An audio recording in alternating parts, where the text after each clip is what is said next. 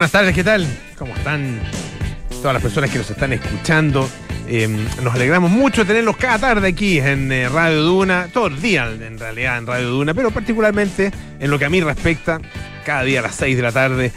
Ustedes nos pueden escuchar en el 89.7 acá en Santiago, 104.1 en Valparaíso, 90.1 en Concepción y también en el 99.7 en Puerto Montt. Pueden también a través de la tele. Sí, pues ponen la tele, canal 665 de BTR y ahí está, Radio Duna. Pueden bajar nuestra aplicación, que se llama Radio Duna, por supuesto, o entrar a duna.cl, donde está absolutamente todo lo que tenemos para ofrecerles, que es harto. Entrevistas, conversaciones, opiniones, eh, música, muy buena música siempre. Información, por supuesto. Y también nuestros podcasts, que los pueden encontrar en duna.cl, en Apple Podcast, en Spotify, o en todas las plataformas de podcast, su plataforma de, podcast favorita, la que ustedes quieran.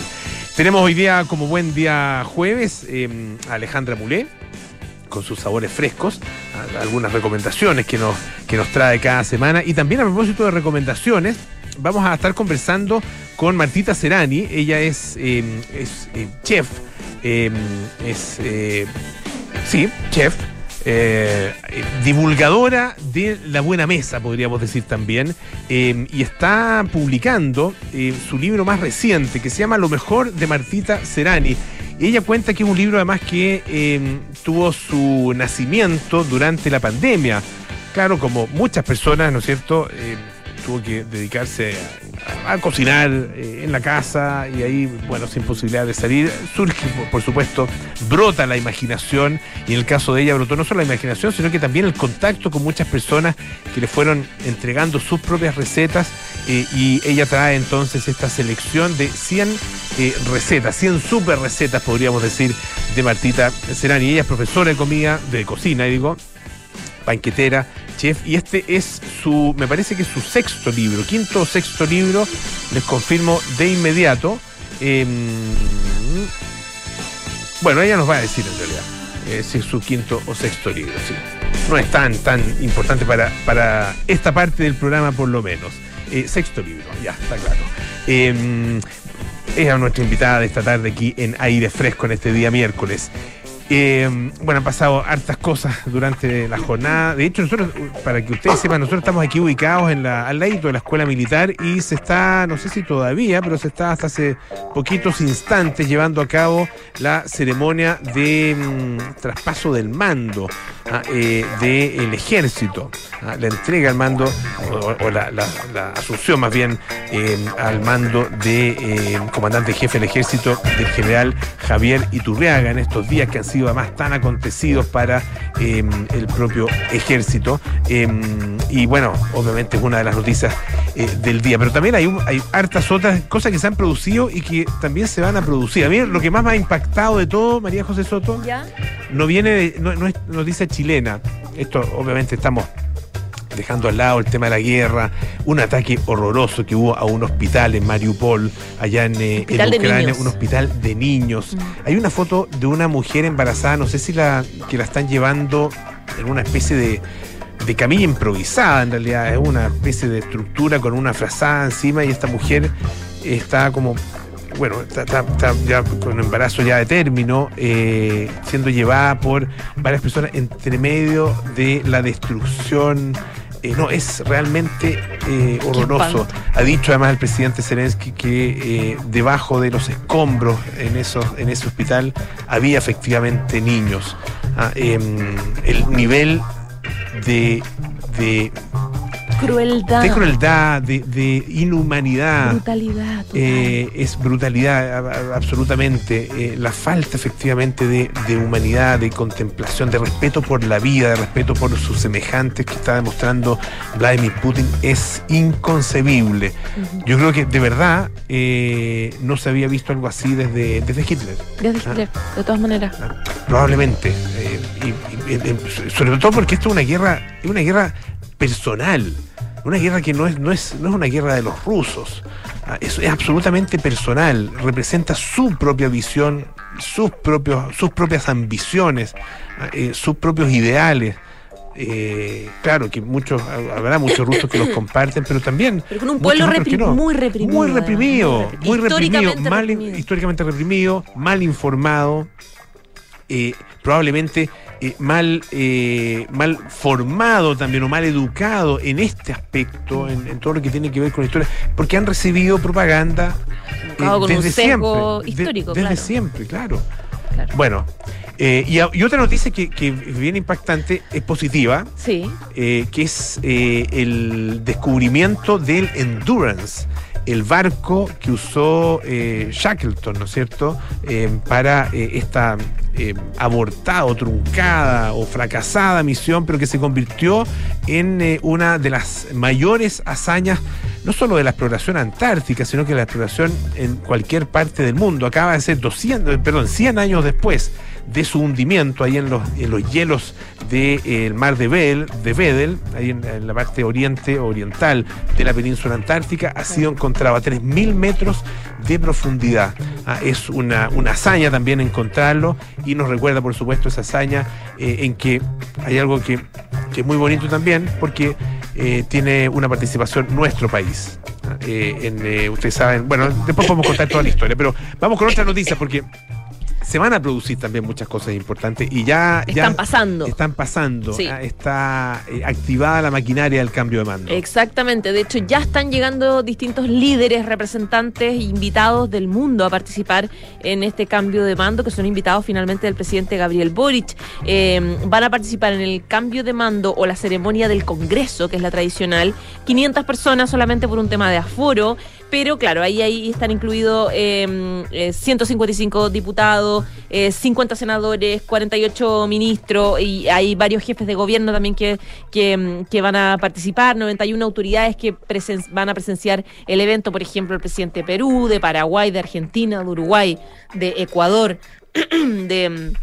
también va a estar el, el- el rey Felipe de España, eh, bueno, distintos presidentes eh, intelectuales del mundo que son los invitados de Gabriel Boric y que van a participar en este cambio de mando que se concreta ya eh, desde mañana, en verdad empiezan las actividades, porque de hecho eh, Boric tiene mañana programadas 16 citas con vicepresidentes, reuniones bilaterales con distintos, distintos líderes, digamos, que van llegando, y también Irina Caramano, que tiene harta actividad oficial, tiene de hecho eh, mañana una reunión con las esposas de los jefes de Estado, vicepresidentes y presidente que van a participar en la ceremonia. Tiene un, encuentro que va a estar en el, va a ser en el Museo de la Educación Gabriela Mistral. A las 7 de la tarde, de hecho, mm, de mañana todavía, Gabriel Boric e Irina Caramano se van a trasladar en helicóptero, ya como presidentes, al Palacio Presidencial Cerro Castillo en Viña del Mar, que fue eh, es la, la primera instalación que se liberó ya completamente, mucho antes del cambio de mando, para que se preparara ahí el nuevo gobierno. Y el día viernes, 11 de marzo, las actividades comienzan muy tempranito con la participación de Boric en este desayuno en el Palacio Presidencial de Cerro Castillo con distintos dirigentes vecinales de Viña del Mar. Este es el intento de Boric de hacer como algo distinto, Mm. algo diferente, más ciudadano, etcétera. Y después de ese desayuno, él parte al Congreso. Em, no, perdón. Antes del desayuno tiene la sesión de fotos, me había olvidado, la sesión de fotos, la típica con sus ministros nuevos, donde ¿Ya? va a estar con, con, con eh, Eso Irina. es el viernes ya. Eso es el viernes, claro. Y después eh, él va a participar posteriormente en el Congreso en esta ceremonia que eh, donde se va a concretar ya la designación de, los- de los nuevos subsecretarios de Estado y la salida de las autoridades del Congreso Nacional que va a ser cerca de la una de la tarde. Después de eso, después de que sea ya, se concrete el cambio de mando, Boric va a ir a Cerro Castillo para eh, recibir los honores de la Guardia Presidencial Nueva, ya como presidente, y participar con este, en este almuerzo que es tradicional con los jefes de Estado presentes, que van a estar invitados. Después él vuelve a Santiago, de Valparaíso, a la región metropolitana, donde va a ser este típico recorrido por la. Alameda en el da- Galaxy que va a tener como, em, como compañera a la ministra del Interior. Ya. Ahí que Asiche va a estar con ella. Y a las 7 de la tarde es el primer discurso ya como, como presidente en el tradicional histórico balcón del Palacio Presidencial. Recuerdo hace, ¿cuánto ya? El año 90, cuando asumió Patricio Elwin, el 11 de marzo del año 90, cuando asumió Patricio Elwin. Eh, claro que bueno, se siguieron obviamente todos los ritos eh, republicanos que se estaban reinstalando. Ah, eh, eso eh, también era lo, lo emocionante que tenía ese momento. Imagínense después de 17 años de dictadura lo que significó para, para esas generaciones que lo, que lo vivieron. Ah, eh, es difícil. eh, difícil transmitir lo que, lo que fue eso. Ah, eh, yo creo que no había una, probablemente una épica de toma de mando presidencial con esas características, tal vez con, otras características, el, el, cambio de mando, el primero, en que asume la presidenta Michelle Bachelet, probablemente también tuvo muchos elementos, obviamente, y, este también va, a tenerlos, ah, porque, porque se trata de una nueva generación. Cada, cada una de, estas tomas de posesión tiene obviamente eh, lo suyo, pero eh, recuerdo ese, ese claro, eh, apareció Elwin también ahí en el Palacio de la Moneda, en la Plaza de la Constitución, y desgraciadamente al, otro lado hubo, disturbio. Hubo bombas lacrimógenas, no, no, no recuerdo cuál, cuál era el origen de la. Pero fue una, fue una cosa, es una cosa muy rara, eran dos mundos en paralelo. Bueno, finalmente mucha gente se tuvo que ir antes porque estaba, estaban ahí. Estaba quedando la escoba. Quedando la escoba a, una cuadra, ah, pero claro, fue un, un momento eh, emocionante que, que que inaugura ah, eh, lo que han sido eh, los cambios de mando hasta ahora, em, en los que, claro, se han seguido muchísimas las tradiciones. Yo por lo menos a mí me gustan esas tradiciones, creo que, que, hay que, que es bueno respetarlas, es bueno considerarlas, ah, las, que son significativas, por supuesto. Ah, eh, hay, hay, hay, algunas otras que uno pueda dejar de lado, qué sé yo, no, no se va a hacer, no, va a haber gala, ¿no es cierto? O sea, no, va a haber cena de, de, gala. En, ¿Qué es la que se hace para los dignatarios, digamos, en la moneda? Tampoco se va a hacer. Como una muestra un poco de autoridad, de austeridad. sí. Sí, oye, es que te quería contar un bonus track antes de terminar. A ver. Eh, es que está con problemas Boric porque hoy una publicación de la tercera hablaba de una acusación que tiene, bien complicada, que tiene el ministro de Agricultura, Esteban Valenzuela, mm. que de hecho el nombramiento Boric ah, lo nombró como alguien, valoró mucho su labor en, eh, territorial, en el fondo de, regiones, eh, tuvo ahí un, un gesto bien importante con él. Bueno, lo que pasa es que tiene una acusación, de hecho el título de la nota es alcoholizado y profiriendo insultos. La acusación por violación de morada que complica al ministro de Agricultura, que va a tener que ir a una audiencia en el juzgado de garantía de Peumo por una em, causa en su contra eh, de em, la empresa agrícola Tralclan Spa, que indaga el ingreso ilegal del eh, futuro ministro a unos terrenos privados y la intimidación que hizo en contra del cuidador de la propiedad. Y claro, uno dice, bueno, el típico tema que está en tribunales, etcétera. El punto es que la nota viene con video, porque mm. el, trabajador, el cuidador, grabó el maltrato, y la verdad es que es bien fuerte, porque mm. hay amenazas por parte del futuro ministro a este trabajador, eh, porque no lo dejó entrar, amenazas de que lo iba a meter preso a él y que su familia se iba a ver perjudicada. Entonces fue una cosa bien, bien sorprendente, y claro, estamos todos a la espera de qué reacción va a tener el equipo de Gabriel Boric. Esto, eh, ¿cuándo fue exactamente? Eh, porque el. Él habla en su calidad de exalcalde. exacto, ah, aquí está. Eh, el 19 de junio del 2020, claro, fue mucho antes, obviamente, de que él se fuera nombrado, obviamente, ah, dos años prácticamente antes de que fuera un año y medio, antes de que fuera nombrado eh, como futuro ministro. Así que no amenaza como futuro ministro, sino que amenaza más bien como exalcalde y como exdiputado. Claro. Ah, eh, diciendo que va a meter preso y que su familia se va a ir a la CTM. Exacto. Ah, sí, muy duro. Muy duro. Vamos a ver cómo que. Porque hasta el momento no ha habido reacción, ¿no? Ni no, hasta ahora no. A partir, digamos, del conocimiento de esto. Porque esto, uno se pregunta si esta, esta citación y este, este juicio pendiente, eh, o este procedimiento en realidad pendiente, ah, que, que, surge justamente de una, de una querella eh, por, el, por el, el delito de de violación de morada y además por, por la intimidación, ¿no es cierto? Eh, si eso habrá sido, habrá estado en conocimiento de eh, las autoridades en el momento de, no solo el presidente, sino que quienes hacen todo el chequeo, el googleo, el chequeo, el, eh, pasan por el sedazo, digamos, a, los, a, los, a todas las personas que van a ser nombradas, no solo los ministros, sino que también los subsecretarios, los delegados presidenciales, los CEREMI.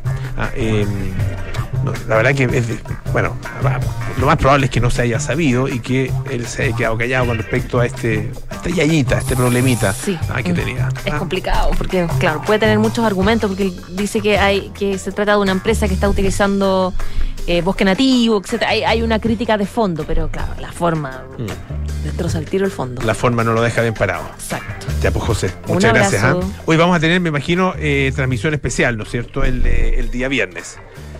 Ah, sí, tenemos transmisión. Transmisión especial, por supuesto. Totalmente, desde las once y media de la ah, mañana, contándoles todos los detalles. Eso, todos los detalles por supuesto el análisis al estilo Duna. Exactamente. Gracias, José. Chao. Oye, eh, un temilla, ¿o no? Sí, alcanzo a, contarles una, una cosa, me, o sea, no, es que me haya gustado, pero me llamó mucho la atención lo siguiente.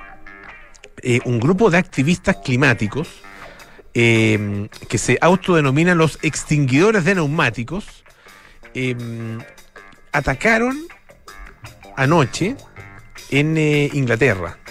Ah, no sé si, alguno de ustedes había escuchado acerca de este grupo, yo la verdad que no los conocía, y atacaron vehículos 4x4, los famosos SUVs.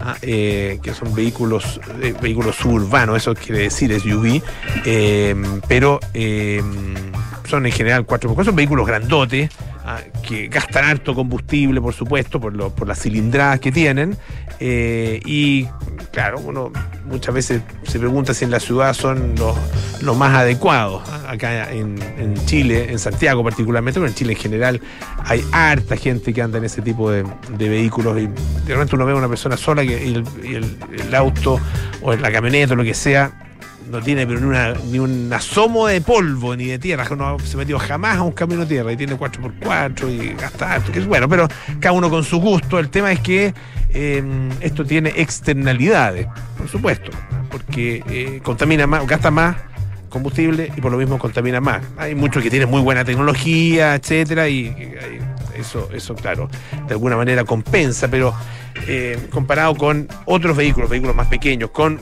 también muy buena tecnología, uno deberá, deberá pensarlo. Pero bueno, el, el tema es que em, ellos, eh, este grupo, ah, eh, estos activistas climáticos, ¿qué es lo que hicieron? Atacaron em, a, los, a estos vehículos en distintas partes, en Londres, en distintos barrios de Londres, también en otras ciudades, en Brighton, por ejemplo, en Bristol, en, Liverpool, en Edimburgo, etc. Em, atacaron a estos autos y básicamente lo que hacían era desinflarles los neumáticos. Ah, em, una, una cosa, digamos, eh, no sé, eh, es un ataque, es un ataque suave, podríamos decir, una agresión suave, no sé cómo, cómo denominarla, ah, eh, prefiero ni siquiera calificarla, pero es una, es una acción Em, de protesta, de llamado de atención, justamente en contra de los dueños de eh, todos estos autos. Dice que los extinguidores de neumáticos son un grupo sin líderes en el que los ciudadanos actúan en su área local, utilizando una página web para aprender a desinflar los, los neumáticos, imprimir un folleto para dejarlo en estos todoterrenos e informar al propietario de lo que ha ocurrido por su seguridad menos mal, le avisa, porque la verdad que partir en el auto desinflado no, es lo más recomendable. El grupo dice está tomando esta acción porque los SUVs, ah, eh, estos, estos vehículos todoterreno, eh, son un desastre climático, ah, de acuerdo con su visión. Ah, dice, si los, miren, esto es interesante, si los conductores de SUVs o SUVs, como quieran llamarlos, fueran un país, serían el séptimo país más contaminante del mundo. Dice que eh, los más grandes provocan, emiten más gases tóxicos, obviamente. Esto empeora la contaminación del aire en las ciudades eh, y esto eh, conlleva, a su vez, una serie de problemas de salud. infartos de miocardio, derrames cerebrales, cáncer, problemas pulmonares, ah, abortos espontáneos, incluso problemas de salud mental. dice que tres cuartas partes de estos vehículos son comprados por personas que viven en las ciudades, en áreas urbanas. Eh, y dice, básicamente son símbolos de estatus. ¿ah? En aras de esta vanidad, dice este grupo, y del consumo conspicuo, el cambio climático empeora. Respiramos aire contaminado y mueren más personas en accidentes. Esto es inaceptable, consideran ellos, y por lo mismo entonces se han dedicado a desinflar eh, los neumáticos. Em, ahora, hay algunos errores que se cometen también entre medio, como por ejemplo el que le ocurrió a una persona que lo denuncia a través de Twitter y que dice, mi auto es eléctrico. totalmente eléctrico. Claro, será grandote. Ah, Dice además tenía un niño que requería estar en el hospital para una cita en la ciudad. Por suerte teníamos un segundo vehículo. Por favor, piensen antes de actuar. Vamos a escuchar un poquito de música. Este es John Mellencamp con Hurt So Good.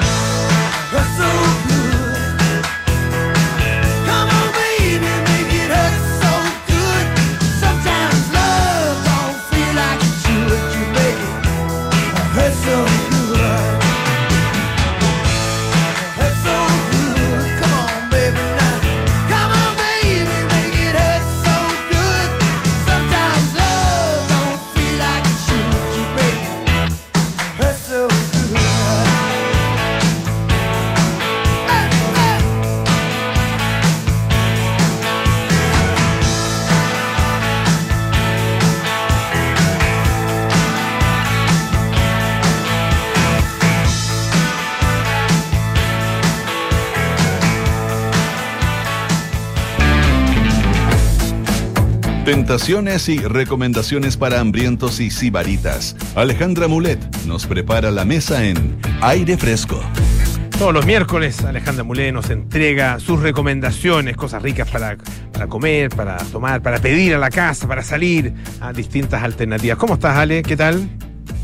Hola, Pulo, ¿bien y tú? Bien, también gusto saludarte.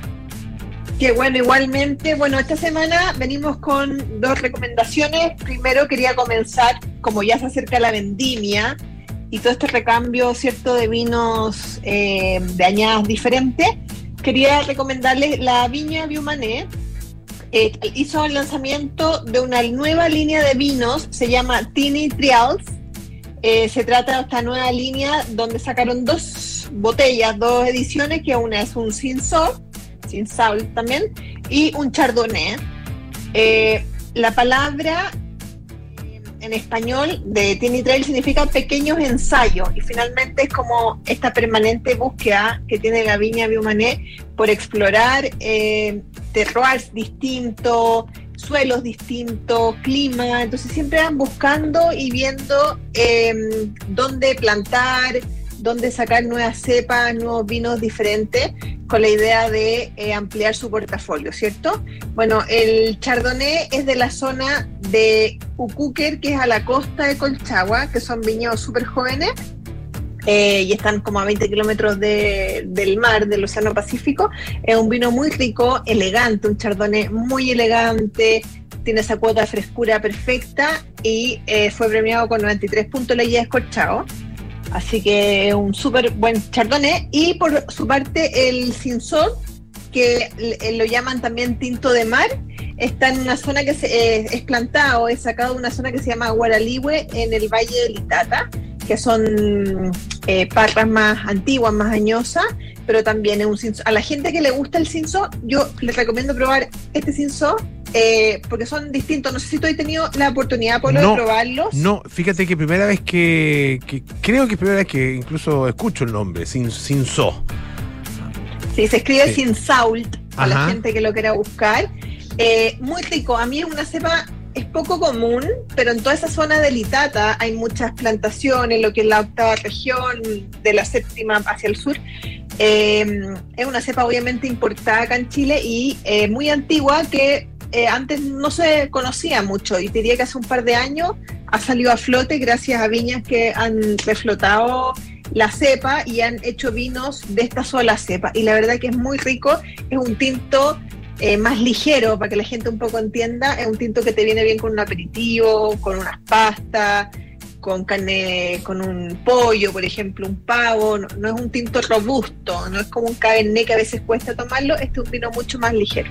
Así que una súper rica opción. Eh, los vinos están a la venta, los Tini Trials están a la venta en la tienda.biomané.cl y también en tiendas del mundo del vino. Bueno, y toda la información ya más técnica, precio, lo pueden ver en la página de la viña Biomané, biomané.cl. Así Perfecto. que una rica idea como para estos días que todavía hace calorcito el chardonnay o si no el cinzón.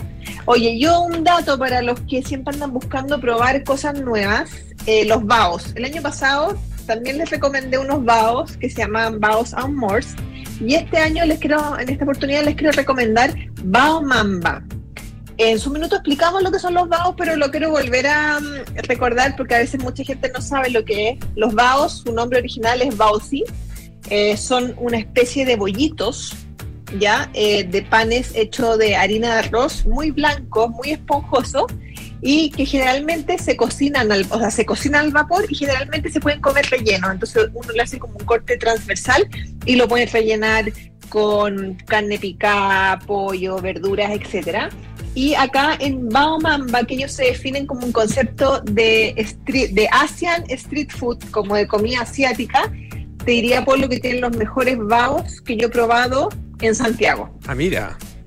Sí, muy, muy ricos. Tienen vegetariano, unos con unos champiñones, otras espectaculares. Tienen con pork belly, eh, eh, de carne tradicional. La verdad que tienen muchas opciones. En su página web, que es baomamba.cl, hay baos en box que vienen 6 unidades. Eh, eh, está este pork belly que te digo y también tienen eh, venden productos distintos. Por ejemplo venden eh, postres en frasco de vidrio también venden bowls de arroz. La verdad que tienen eh, platos también una súper buena opción. La idea es que la gente pueda pedir delivery o retirar. Eh, por ejemplo a mí uno que me gustó mucho mucho mucho fue el bao de vacuno Ya. bulgogi, que es un aliño especial que le hacen, tiene nabo, encurtido, tiene una lactonesa eh, con miso. La verdad que se preocuparon de reunir como los mejores productos asiáticos y crear estos baos. La verdad que este colbao viene a reemplazar un sándwich, pero es mucho más fácil de comer porque es más ligero. El, el hecho de que el pan, este, este pan esté hecho de harina de arroz, te lo hace mucho más ligero. Uno no queda tan satisfecho y Ya, en verdad uno se podría pero- comer dos o tres. Ah, es- eso te iba a preguntar, porque está- estaba mirando y se ven, claro, se ven muy atractivos, muy apetitosos, pero sí. esta, esta es pregunta, es como pregunta adolescente, ¿cómo andan, cómo andan de, de- de volumen? Porque con uno alcanza o hay que comerse un parcito. Yo soy buena para comer polo. Yo me como dos feliz. Pero ah, claro, eh, y mi marido a lo mejor se come tres. En verdad son muy ricos. Todo depende también del relleno, si Claro. es con proteína, claramente eh, uno queda mejor, pero la verdad que son muy ricos. Los churros de repente es pedir varios y ir probando también. Se come la mitad de uno, de otro, para ir probando los sabores y después quedarse con, en la memoria con los que más te gustaron para volver a pedírselo. Pero la verdad que es muy rico. El chef y dueño a cargo de esto, César Sierra, que César tiene una tremenda trayectoria en los mejores restaurantes de Santiago. Y bueno, con la pandemia y todo, creó este Bao Bamba y como digo yo, y lo confirmo, los mejores pavos que he probado en Santiago. Mira. Así que si se atreven a pedir una comida distinta, eh, baomamba.cl. Perfecto. Buenísimo. Ya pues Ale, muchísimas gracias, ¿ah? Que estés muy bien. Gracias a ti, cuídate, chao. Los sabores frescos con Alejandra Mulé. Ale Sabores y más es su cuenta en Instagram para que la sigan. Está siempre entregando muy buenas recomendaciones. ¿Cómo calcular el sueldo de Giorgio según sus días trabajados? Bueno, con Rex Más, el mejor software de remuneraciones de Chile y el más completo, porque también te ayuda con asistencia y otras tareas. Conoce más en rexmas.com. Y Advance de Universidad San Sebastián, el programa líder en Chile, que te entregará las herramientas para potenciar y destacar en tu vida profesional. Estudia una nueva carrera en modalidad online o presencial. Postula en advance.uss.cl. Vamos a hacer una pausa. A la vuelta tenemos mucho más que ofrecer a todo nuestro público aquí en Aire Fresco. Esperen En Advance de la Universidad San Sebastián estamos buscando talentos que sean capaces de liderar equipos y generar nuevos proyectos profesionales. Si quieres perfeccionar tus conocimientos, estudia en Advance USS, el programa líder en Chile que te entregará las herramientas necesarias para potenciar y destacar en tu vida profesional. Postula a una nueva carrera en modalidad online o presencial para admisión 2022 en advance.uss.cl. ¿Dónde apruebo las vacaciones de Juan Carlos? En RexMas, el mejor software de remuneraciones de Chile y el más completo, porque RexMas también te ayuda con un portal del colaborador para un trabajo más simple, más rápido y más eficiente. Conoce más en rexmas.com. Hola, mi amor. Hola. ¿Sabes qué hacen los carabineros abajo? Sí, entraron a robar al departamento de arriba el fin de semana. ¿Este fin de semana? Sí. Pero no supimos nada. No, ni nosotros, ni ellos, ni nadie. Se acaban de enterar recién cuando volvieron a la casa. Oh, Protege lo que más te importa con alarmas Berisur. Tu hogar monitoreado las 24 horas del día. Llama al 600-385-0003 o calcula online en berisur.cl. Activa Berisur. Activa tu tranquilidad. Estás en aire fresco con Polo Ramírez. Ya estamos de vuelta aquí en aire fresco, esto es Radio Duna y tenemos al teléfono a nuestra entrevistada esta tarde. Ella es eh, profesora de cocina, es banquetera, eh, una chef muy reconocida también. eh, es profesora de inglés ah, originalmente y bueno, eh, la verdad que su verdadera vocación es eh, la cocina, lo ha sido durante eh, buena parte de su vida y ha- hace un par de décadas que se dedica profesionalmente a esto. Eh, la hemos tenido invitada otras veces acá en el programa a propósito de la publicación de sus distintos libros. Va en el sexto libro de cocina y en esta oportunidad reúne lo mejor de sus recetas, lo mejor de Martita Serani, quien está con nosotros esta tarde aquí en Radio Duna. ¿Cómo estás, Martita? Gusto saludarte. Hola, ¿cómo estás? Bien, Regio. Sí me acuerdo que hace unos años me entrevistaste, no me acuerdo con cuál de los libros, pero fue en vivo en la radio. Exactamente. Eh, sí, pues, presencial, como se usaba en ese, en ese Sí, tiempo. po. Claro. Sí, Yo creo que fue con eh, En Familia. Ah, me parece que fue con en, Familia. sido, puede haber sido. está Imperdibles, Invitar sin complicación. Complicaciones. Perdón, Celebremos fue el primero. Im- Celebremos fue el primero. Estudiaste bien, ¿ah? Invitar sin complicaciones, En Familia y En Equilibrio. Lo estoy viendo acá en, en el prólogo de tu libro. Así que no, sí. Ah, ya, pero también los recuerdo, tengo, tengo varios de los libros que son, son recetas eh, que, claro, son eh, muy atractivas. eh, algunas de, de ellas las he, las he hecho personalmente. ¿Y ahí te y- quedan bien?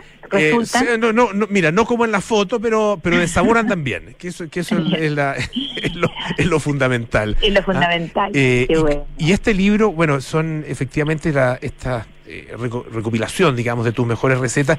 Y cuentas, cuentas ahí en el prólogo que fue concebido el libro en, eh, en pandemia. Ah, pandemia, Claro, que fue una experiencia, eh, una experiencia que tiene obviamente eh, una- un, una, mm, un trasfondo muy doloroso, que es la pandemia, la enfermedad, ¿no es cierto? Eh, incluso eh, el fallecimiento de muchas personas, pero tiene también otros elementos de una vivencia muy particular y, parti- y- y especialmente en lo gastronómico. Yo creo que fue eh, la pandemia y el encierro una experiencia gastronómica para muchas Sí. personas. Sí, sí, fue impactante y eso que yo soy dedicada a la cocina, pero nunca tenía el tiempo de prepararlo con calma, de disfrutarlo y de saber que tenía todo un día por delante y que o cocinaba rico con calma lento, lo disfrutaba o no tenía más alternativa. Así que fue para muchas personas fue un reencuentro con, con los sabores, con las preparaciones lentas, con darse el tiempo, que había tiempo, había tiempo. Claro, había, había, había tiempo, había necesidad, o sea, había eh, también la necesidad, obviamente. Eh, comensales. Había comensales, había ayuda. eh, Y esto en ayuda. el caso de, de muchas familias, por supuesto, eh, y, y rápidamente además se hizo, el, uno podía eh, abastecerse de las cosas, de las cosas fundamentales. Eh, y entiendo que también hiciste, eh, bueno, a, a través de las redes sociales y so- y sobre todo a través de tu Instagram, has recibido también muchas recetas eh, o variaciones de tus propias recetas. fue, fue muy entretenido. En algún minuto, eh, full pandemia, decidí que la gente me aportara recetas como queridas o recetas favoritas de, de cada familia o, o que me quisieran como donar una receta. Y ahí hicimos como un concurso, una selección, probamos y nos sorprendimos con recetas excelentes, excelentes que están ahí en el libro plasmadas de, de, seguidoras y gente que, que generosamente las quiso dar. Así que geniales, exquisitas, fotografiadas, probadas, etcétera. Ahora, la- las recetas que tú has preparado en tu, en tu vida, en tu carrera, son muchísimas. ¿Cómo, cómo hiciste para hacer esta selección eh, y qué, cuáles son un poco lo- lo- los fundamentos de, eh, de la decisión que fuiste tomando para dejar Sí. algunas en el libro y, y- y no otras? Sí, yo creo que fue un poco como, como en un almuerzo familiar con los niños, ya, dígame, dígame, dígame. Después le pregunté a mis amigas, le, pre- le pregunté a, a gente que trabaja conmigo, fuimos haciendo como, un- como un descarte. Y además habían recetas que nunca habían estado publicadas. O sea, el libro no solo tiene recetas publicadas, sino hay varias que no están publicadas, que se iban quedando de un libro a otro, iban quedando como en el tintero, iban como rebotando y esta vez tuvieron la oportunidad de, ser publicadas. Así que no todo es repetido, hay muchas recetas nuevas y, otras que se gestaron durante la durante la pandemia. Hubo nuevas, nuevas eh, ahí recién salidas del horno. ¿Tuviste también la oportunidad de, o, o a lo mejor la necesidad incluso de experimentar en la cocina? experimentar, de ojear, de, de volver atrás, de desenterrar archivadores antiguos, de sí, sí, sí, tuve tiempo de, de, de saborear cosas nuevas. Fue súper entretenido, muy entretenido. Fue una experiencia culinariamente hablando súper enriquecedora. Pero dos tandas, pues, dos tandas en dos años. Dos tandas, dos años, claro, y, y periodos relativamente largos. Estamos conversando Largo. con eh, Martita Serani a propósito de su libro, su nuevo libro, que se llama Lo mejor de Martita Serani, eh, que tiene, bueno, una, una diversidad eh, bastante importante de recetas y cosas, cosas nuevas. Y cada una, cada una de las recetas, además, eh, la, la gran mayoría, no, no, no todas, todas, pero la gran mayoría tiene un, eh, un pequeño comentario al principio, un poco del, acerca del origen de la receta o de por qué, por qué eh, es eh, significativa, ¿no es cierto?, esta receta. Sí, Y, y es sí. interesante eh, mirar eso porque hay hartas cosas, hartas cosas nuevas que has ido incorporando. Por ejemplo, estaba viendo una la receta de alitas de pollo coreana, Sí, eh, sí. que es una, bueno, que se ve increíble, eh, con una con una salsa agridulce, que me imagino que ahí está buena parte del secreto, pero Sí, claro, sí. dice que, que después de ver la película eh, Parasite, Parasite. eh, ahí me fascinó, te esa fascinó, película. te fascinó la película y, y empezaste a investigar en la comida. En coreano, es que, Claro. eh, porque no sé si tú la viste, pero Sí, comían un guiso como de carne con uno, como de filete bien delgadito, como con una pasta, no tengo idea. Y empecé a googlear la comida coreana y, ahí se me abrió un mundo. Bueno, investigando con gente, porque pasa que en Petronado está lleno de restaurantes Sí. coreanos que no he ido, está Sí. lleno. Y ahí hablando con, con mi amigo escritor gastronómico Esteban Cabezas también me empezó a contar.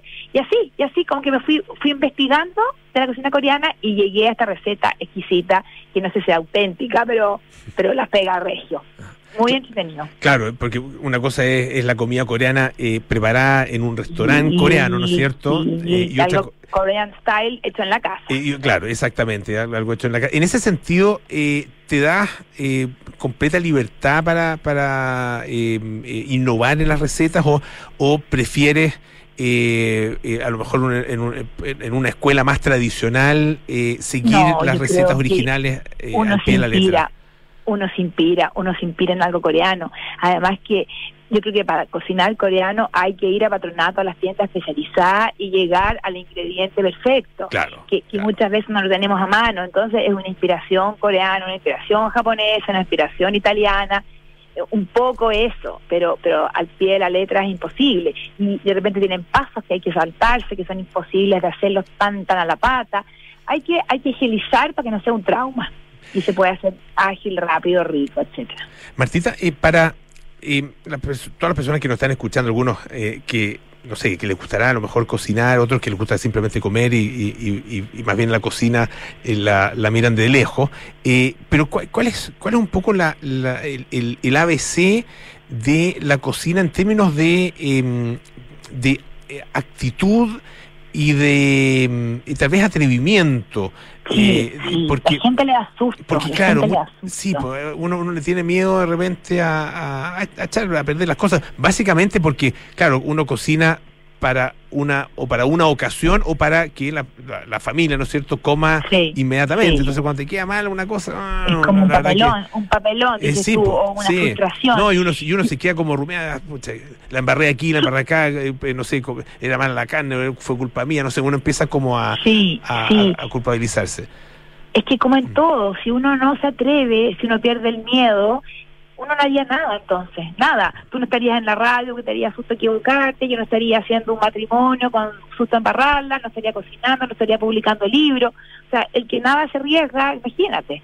Yo creo que hay que tener tolerancia a la frustración y un poquito de audacia nomás, si no, la vida es muy plana. Así que yo creo que hay que atreverse, hay que atreverse.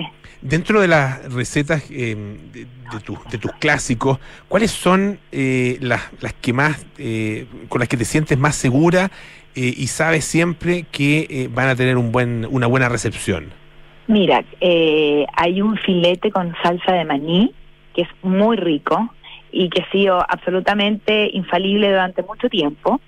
Ahora, hay que tener ojo que hoy día hay cada vez más alergias alimentarias, pero si no hay una intolerancia al maní, ese es éxito seguro, poquito agridulce, distinto. Hay unas costillitas barbecue que son para morirse, que uno chupa los huesitos y queda siempre contento. Hay buenos postres, hay un postre que de limón y chocolate blanco exquisito, hay unos vasitos que tienen coco y manjar y berries. La verdad es que está bien seleccionado, ¿ah? yo diría que es todo, es todo bien probado y bien, eh, bien, bien que va a resultar. No, no, no fallan, no fallan. Y en el caso, por ejemplo, porque hay, hay claro, en el, el- el filete, este es un filete, lo estaba mirando, eh, hay que... Se ve bueno, ¿no? Se ve se- bueno. No, se ve increíble, eh, pero hay que asarlo en el horno. Entonces uno Sí. eh, con el filete en el horno, en general las carnes al horno te da susto de que, de que no Que quieren, que, claro, en un buen punto y que se seque, que se pase, Bueno, o que quede crudo, hay que meterlo igual, de nuevo, o sea, Y en la parrilla igual. en la, bueno, en la parrilla pasa lo mismo, claro. Pero uno va desarrollando un ojo. Cuanto más cocinas, ya, ya tienes una sensibilidad en el tacto del filete, tienes una referencia más o menos del tiempo según el grosor del filete. Mira, es ojo, experiencia, y si no, hay unos termómetros, unos termómetros de carne también infalibles. Hay de todo hoy día. ¿Cómo anda el, el libro? Porque, claro, hay de todo. En este caso estamos hablando de filete. La carne ha subido muchísimo. Muchísimo. estaba mirando, está eh, eh, hoy día en la mañana el veintitantos por ciento en el último tiempo. No, ni me digáis. no, están, No. los ingredientes están realmente muy, muy Ca- caros. Carísimo, Eh, carísimo. ¿Y cómo, cómo en ese sentido, el- no sé si es un elemento que tomas en cuenta también con eh, al, al- al recomendar y proponer las recetas, un poco el presupuesto ah, con que la gente cuenta? hay un hay un guiso de lenteja que dice dal de lenteja, que como un curry de lenteja. Oye, yo podría vivir a, a lenteja, poroto, garbanzo, bien preparado con leche de coco, con jengibre, no necesario comer filete para quedar feliz. Así que, o alitas de pollo que tampoco son tan caras. Eh, hay chancho, hay un pulled pork, que está esta carne de cerdo como mechada, gringa, exquisita. No necesariamente hay que comer puro filete. Claro, Yo se- creo que hay puede- que preverse sí, con pues las verduras y las legumbres. se puede se puede reemplazar eh, con eh, con en el caso claro la carne de vacuno que es la que más ha subido claro perfectamente Sí, se puede sí. reemplazar con o con pollo o con cerdo que el cerdo además es, es- es Bueno, ultra ultra y- versátil muy noble el, el cerdo además que es muy es muy sabroso, es in- infinitamente sabroso. Así que yo creo que hay que arriesgarse a, probar pastas, arroces, polentas, ñoqui. No, hay que darle nomás harta berenjena y como te decía garbanzo, porotos, no. Hay que hay que echar a andar la imaginación. Estamos conversando con Martita Serani a propósito de su nuevo libro, Lo mejor de Martita Serani. Eh, el- un- una, una persona que cocina al nivel de lo que tú haces, eh, ¿cómo, cómo, ¿cómo te resulta salir a comer a ti? Eh, te- ¿es, un- ¿Es una experiencia satisfactoria o, gusta, o- o me piensas siempre. "Eh, Sí, me queda mejor a mí? gusta mucho eh, probar otras manos. Yo siempre encuentro exquisito lo que preparan otros. Muchas veces soy muy autocrítica con lo mío, pero me sorprendo con lo que preparan otros. Soy gozadora, no soy mañosa. Ahora, en algo estoy hablando de medianamente buen nivel, bien preparado. Yo soy feliz con un hot dog, feliz con un churrasco bien hecho, Mm. eh, con algo más sofisticado. No, no, no, yo soy muy gozadora, eh, salvo que esté bien preparado, buena temperatura. Eh, pero no, no, y si me salto, me salto. La verdad que no- tampoco le tengo susto. Sí, la verdad que cual- al final, cuando, cuando uno le preguntan, eh, no sé, ¿tú eres mañoso o, o hay alguna comida que no te guste? Mi respuesta, por lo menos, es siempre, eh, si está bien preparado, me va a gustar. Exacto. Si está Ay, bien hecho, me va a gustar. Exquisito, exquisito. No todo, yo todo lo como feliz de la vida, bien hecho. Bien Mm. hecho, que esté en su punto, feliz de la vida. Sí. Feliz. Y los huevos revueltos también se pueden echar a Me perder. encantan. Sí, son ricos, Sí, son muy bien preparados. hechos, pero, pero- secos son matados, pero pues, bien, bien revueltos están in- increíbles. Exactamente. increíbles. Eh, Martita, bueno, te quiero agradecer muchísimo que haya estado esta tarde acá en, eh, en Aire Fresco. Lo mejor de Martita Serani es el sexto libro de Martita, que es, eh, tal como ustedes saben, eh, una reconocida chef, banquetera y eh, profesora de cocina. Muchísimas gracias, que esté muy bien, un abrazo. Ya, Pablo, un gusto, que estés bien. Gracias. Vamos a escuchar eh, un poquito de música. Esta es Amy Winehouse con Valerie.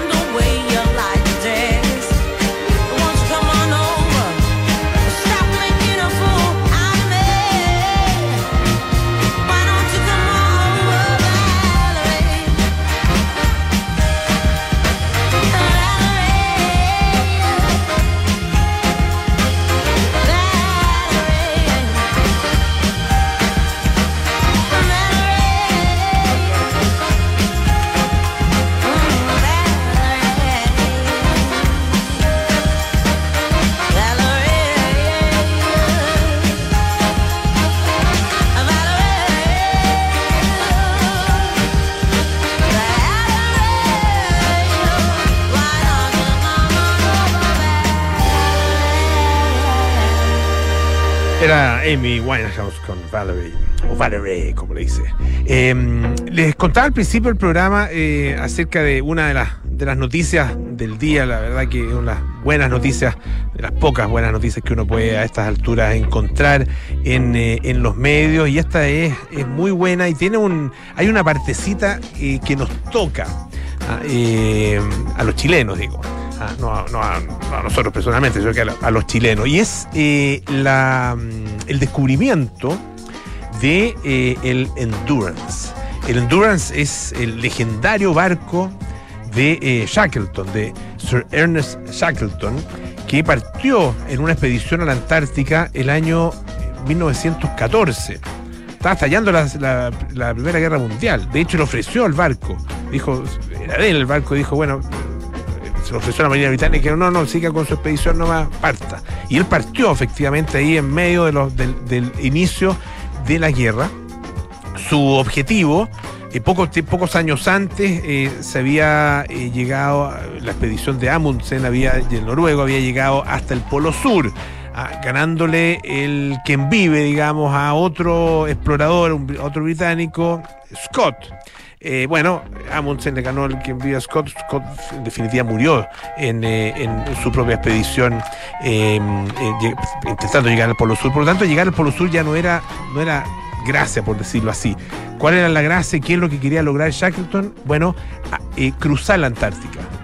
Desde el sector de la península antártica, donde estaba eh, ubicado, digamos, el- todo el, eh, el, territorio antártico eh, chileno, el territorio antártico que reclama Chile en realidad, eh, desde ahí aproximadamente hasta el otro lado, exactamente el otro lado, en una especie de línea recta, pasando también por el Polo Sur. Esa era la idea. Y partió en 1914 eh, con 27 hombres a bordo de este buque, de este barco, eh, el Endurance. Las cosas no salieron bien, ustedes conocen probablemente la historia, se quedó atrapado ahí en un sector de, hielos en una zona que se llama el mar de Vedel, eh, que era en ese minuto como la puerta de entrada ahí de la, Antártica.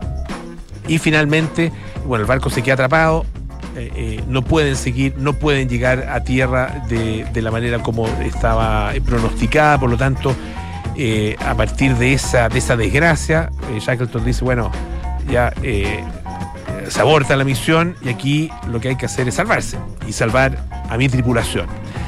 Lo maravilloso de esta historia, que surge de, de un eh, intento fracasado, de una exploración muy ambiciosa, es que efectivamente tanto Shackleton como sus 27 tripulantes resultaron con vida y estuvieron prácticamente dos años en ese territorio. Dos años con casi lo opuesto, casi lo opuesto en la Antártica. Bueno, el tema es que se acaba de encontrar el Endurance a, unos 7,5 kilómetros aproximadamente del lugar donde quedó registrado, de acuerdo con los diarios de Shackleton y también del capitán del barco, em, donde quedó registrado eh, el, eh, el sitio de, eh, el- del atrapamiento, digamos, en los hielos ahí del mar de Bedel. Eh, 3.000 metros de profundidad ah, en una expedición eh, que es eh, realmente increíble ah, eh, que ha logrado entonces dar con eh, este con este buque.